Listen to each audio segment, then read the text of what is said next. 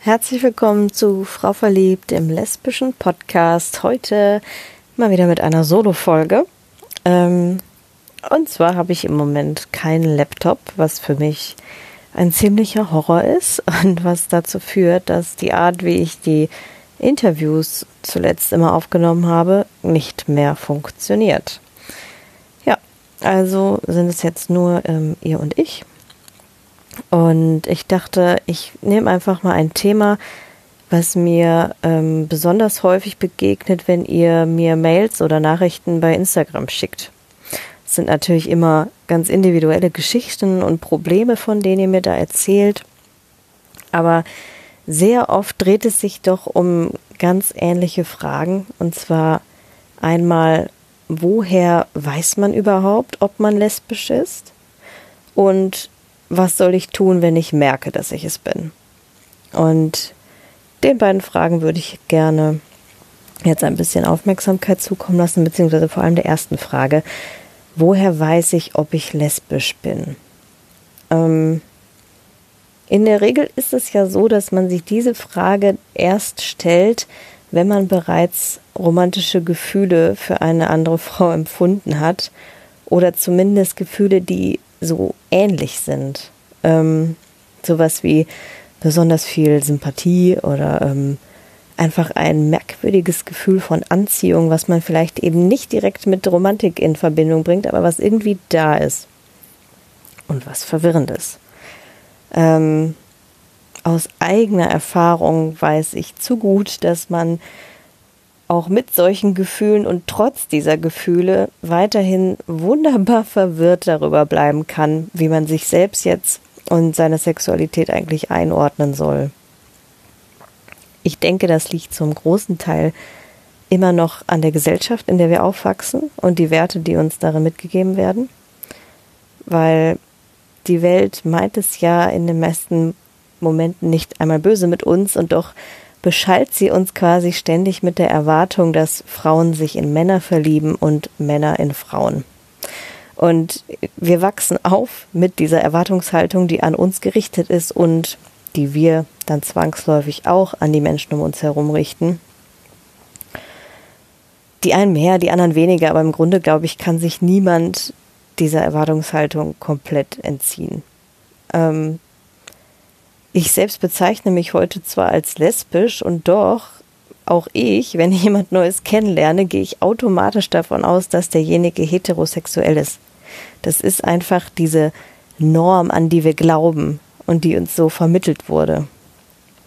Meistens ist es ja dann auch noch so, dass wir grundsätzlich nicht davon ausgehen, dass wir ausgerechnet abweichen würden von der Norm. Das ist so ein bisschen wie mit Flugzeugabstürzen. Also man weiß, das kommt ja in der Regel nicht vor und wenn, dann betrifft es die anderen, so ungefähr. Natürlich ein Quatschgedanke, aber ich glaube, so habe ich zum Beispiel lange Zeit ähm, auf das Thema Homosexualität geguckt. Natürlich, das gab es irgendwie, aber das passiert sicherlich nur den anderen und ganz bestimmt nicht mir. Also, wenn diese beiden Grundgedanken dann zusammenkommen, dieses generell an die Norm glauben, jeden für hetero halten und davon ausgehen, wenn es nicht Heterosexualität ist, dann betrifft es auch 100 pro irgendwen anderes, den man nicht kennt und nicht einen selbst.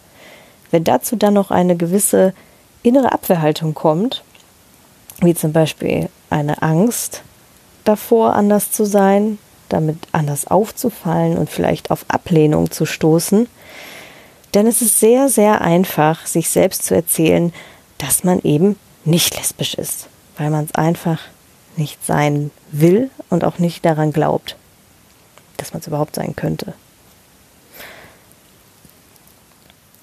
Ich zum Beispiel habe bei meinen ersten Verliebtheiten, ohne jetzt die aus meiner Kindergartenzeit zu berücksichtigen, wo ich interessanterweise immer viel klarer darüber war, dass ich in ein Mädchen verliebt war, als ich es dann später war, als ich ein Teenager war.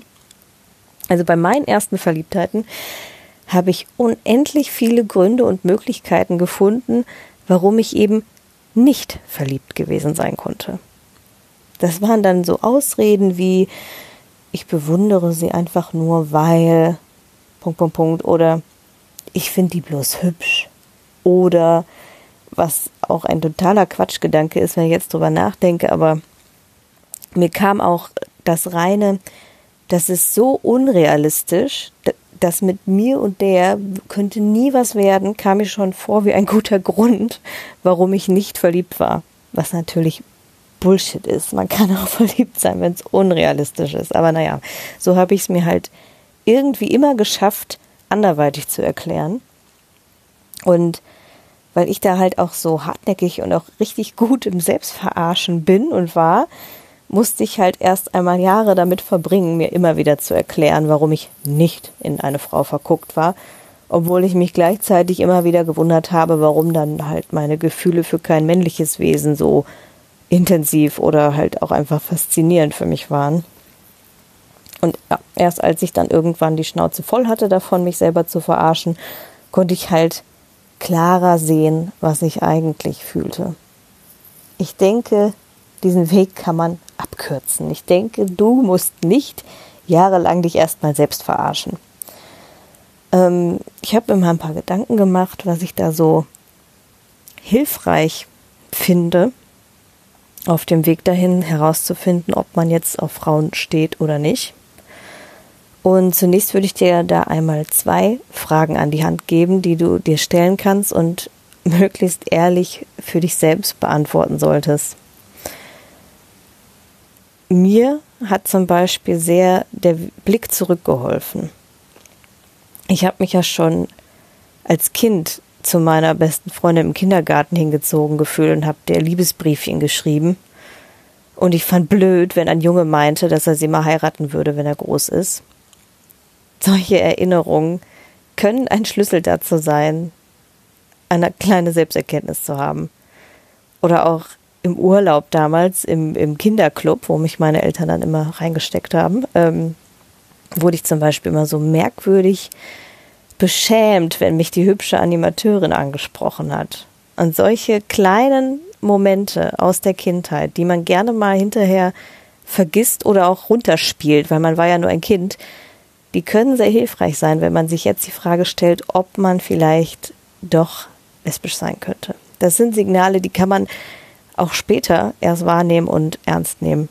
Also, erinnere dich. Wen fandest du in deiner Kindheit toll? Wer hat in dir was ausgelöst? Da kannst du erstmal eine Weile drüber nachdenken und wenn du damit fertig bist, übertragen wir die Frage ins Hier und Jetzt. Bei welchen Personen bekommst du heute ein Kribbeln im Bauch? Setz dich nicht direkt mit der Pistole auf der, auf der Brust hin und denk, in wen verliebe ich mich und, sondern seh das Ganze mal ein bisschen breiter. Wer löst in dir irgendwas aus? Egal, ob das jetzt aus deinem Umfeld ist oder von mir aus auch ähm, ein Promi. Ähm, auch hier ist die genauere Betrachtung unter Umständen sehr interessant. Ähm, zum Beispiel fand ich in meiner Jugend auch immer mal wieder Boybands gut oder männliche Schauspieler. Das waren natürlich dann auch wunderbare Gründe für mich, die ich mir vorhalten konnte, warum ich nicht lesbisch war. Weil ich fand ja auch, äh, weiß ich nicht, Ashley von O-Town total toll. So, kennt noch irgendwer O-Town? Ich weiß es nicht. Ich, ich, ich hoffe nicht.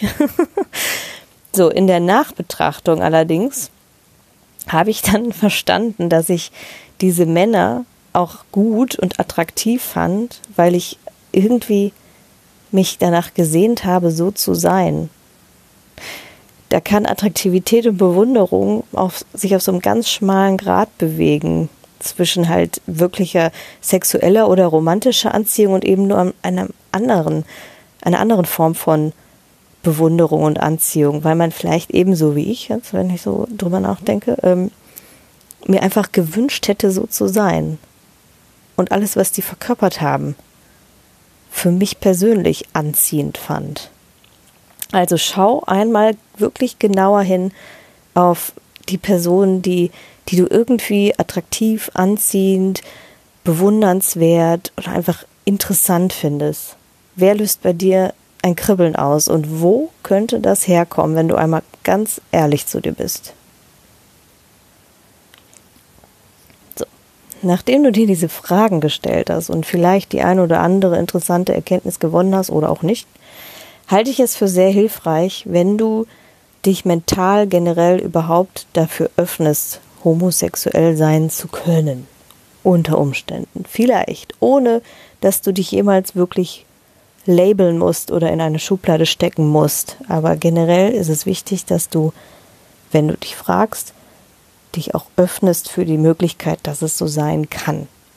Schau dir Filme und Serien und Bücher mit der Thematik an und beginne gedanklich zuzulassen, dass es möglich ist, lesbisch zu leben.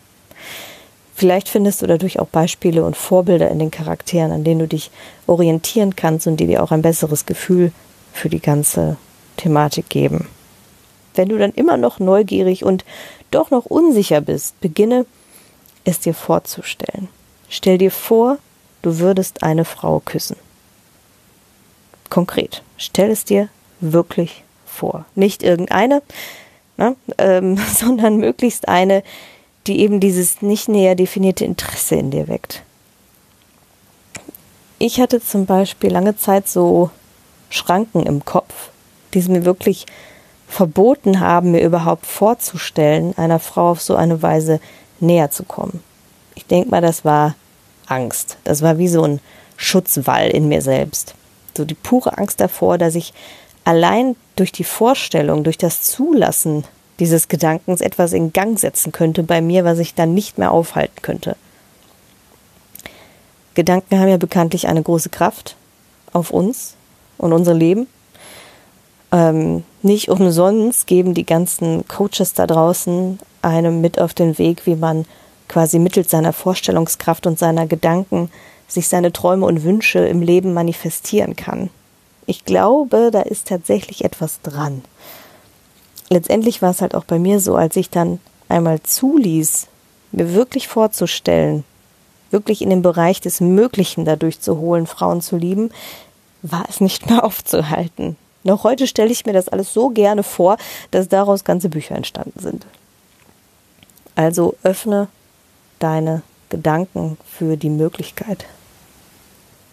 Last but not least, der entscheidende Tipp am Ende, probier es aus wenn du dich analysiert hast, wenn du es dir vorgestellt hast und wenn du dich immer noch fragst, ob du vielleicht lesbisch bist, dann musst du es einfach ausprobieren. Sei mutig, sei offen, geh raus oder geh in die einschlägigen Apps und lerne Frauen kennen. Gib derjenigen, die du dann da kennenlernst, eine realistische Chance und du wirst sicherlich merken, was dir gefällt, was du probieren willst und was nicht. Wichtig ist, dass du dich dabei nicht unter Druck setzt und ehrlich zu dir selber bleibst. So, das waren meine paar Gedanken dazu. Ich hoffe, ich konnte dir vielleicht ein bisschen was Hilfreiches damit auf den Weg geben und ich wünsche dir alles Gute dabei herauszufinden, was du eigentlich möchtest, was dich eigentlich anzieht und was du eigentlich willst. Und schreib mir gerne von deinen Erfahrungen, deinen Tipps und deinen Fragen bei Instagram oder via Mail. Ich wünsche dir alles Gute. Bis dahin. Ciao, ciao.